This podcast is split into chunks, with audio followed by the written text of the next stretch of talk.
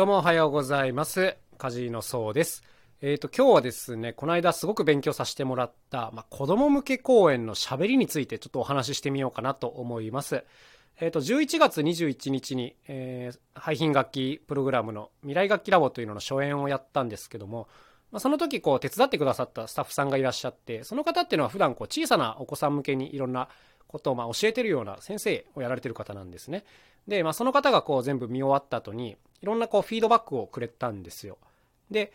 あの、例えば、あれはもうちょっとこっちの方が良かったねとか、そういうのっていろいろあるじゃないですか。で、これ結構自分からは見えてないことが多かったんですごく助かったんですけども、まあ、その中でも特にですね、その小さな子に向けての喋りについては、まあ、改善点がたくさんあるねっていうことを教えてもらって、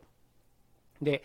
僕もね、その時1時間のプログラムをやったんですけども、やっぱりね、子供がね、どうしても途中でこう、もぞもぞし始める時っていうのはね、もうあれは分かりやすくね、つまんないっていうサインなんですよ。はい。で、これはあの、前半の方で何箇所かそういうのがあって、あ、ここがつまんないんだなっていうのがこう見ててはっきり分かったんですけども、じゃあどうすればいいのかっていうのが、こうあんまり自分で分かってなかったんですね。で、まあこのあたりについていくつかテクニックを教えてくれたんですけども、で、そもそもやっぱり、あの、未就学ぐらいの子供の話なんですけど、長い時間ね、話をこう黙って聞いてるのは辛いっていうのを教えてもらいました。あの、たとえどんなに面白い話であろうが、うん、長い間、こう、じっとして座って、あの、聞き続けるっていうのは小さい子にはまずそもそも難しい。じゃあ、どうすればいいのかっていうと、例えばね、こう何かを取り出すときに、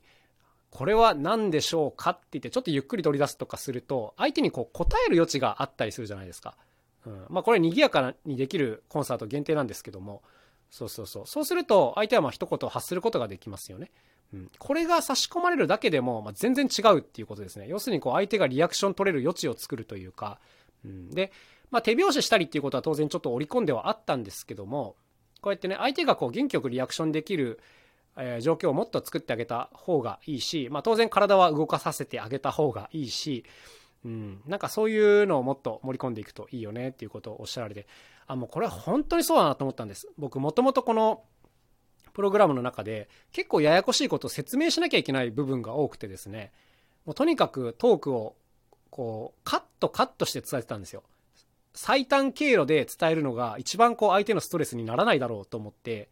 うん、なんか本当はこう100伝えたいうちの、まあ、98ぐらいをカットしてですね2だけ伝えるみたいな一番面白そうなとこだけ伝えるってことをやってたんですけど、まあ、これはあの大人相手にはあんまり間違いではないと思うんですけどもやっぱり小さな子供がいる現場では、まあ、そこに1とか2の余裕を差し込んで作ってあげた方が相手の集中力が長持ちするっていう、まあ、こういうことなんですよ。で、まあ、本当にあの、これがあんまり分かっていなかったっていうところでね、勉強させてもらったなっていうところです。だからその意見とかを今後結構取り入れてやっていこうかなっていうところなんですけども、やっぱりね、その特に今回のプログラム前半がそういう説明が長かったんで、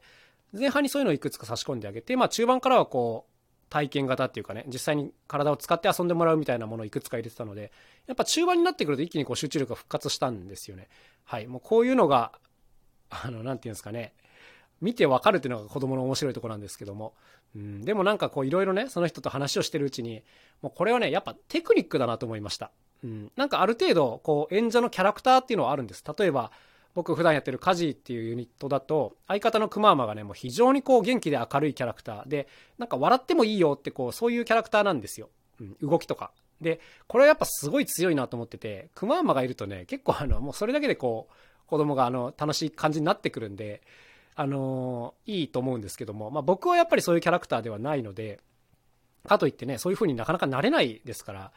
うん、まあ、どうしようかなとずっと思ったんですけども、やっぱりその、例えば話の組み立ての、なんですか、テクニックというか、こういうのを知ってて取り入れるだけで、全然このカバーできる部分はあるなと思うので、まあ、僕自身その、元気にトークできるキャラクターではないんだけれど、うん、ただその工夫っていうかね、積み重ねでなんかもっと面白くすることはできるなっていうことを考えさせられたので、まあやっていこうかなという感じです。もう本当にあの、こういうフィードバックをくれる方は貴重ですね。でもその方と喋ってて、これ全然余談なんですけどね。あの、でもなんで今日アンケート取らなかったのっていうことを言われたんです。あの、アンケート取ったらよかったじゃんみたいなこと言われたんですけど、僕がそこで返したのが、いや、アンケートはマジでいらないんですっていうことを言って、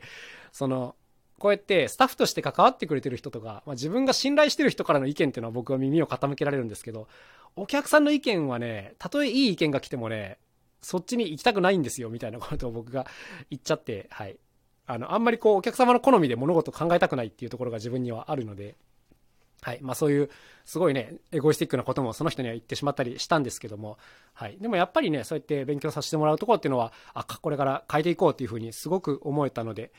いやー、もう本当にあの、助けられてんなーっていう、そういう感じでございました。で、やっぱあの、まあ一回やってみると、こう、で、ちゃんとね、ビデオを撮って見返してるんですけども、あの、そしたら、ここはもっとこういうのが良かったなっていう、なんか、細かい改善点っていうのはもう山ほど鬼のように出てきたので、まあ、これからいくつか現場を踏みながらやっていこうかなというふうに思っております。という感じでございました。やっぱこう、小さな子向けにね、何かを説明したり、見せたり、遊ぶっていうのは、もう話を長く聞かせるのはダメだなっていう、まあそういう話です、今日のはね。うん、いろんなこう、リアクションを取ってもらいつつ、まあ、元気にやっていけるといいなっていうそういう感じでございました。これ当たり前のことかもしれないんですけど、まあ、僕みたいな結構こう真面目なタイプというか、うん、からはね、ちょっとなかなか出てこなかったですね。っていうか入れてるつもりなんだけど弱かったっていうのがまあ正確なところですかね。はい。まあ、もっともっとやっていこうというそんな感じでございました。はい。というわけで今日はこの辺で終わりにしたいと思います。それではまた明日お会いしましょう。さようなら。カジノそうでした。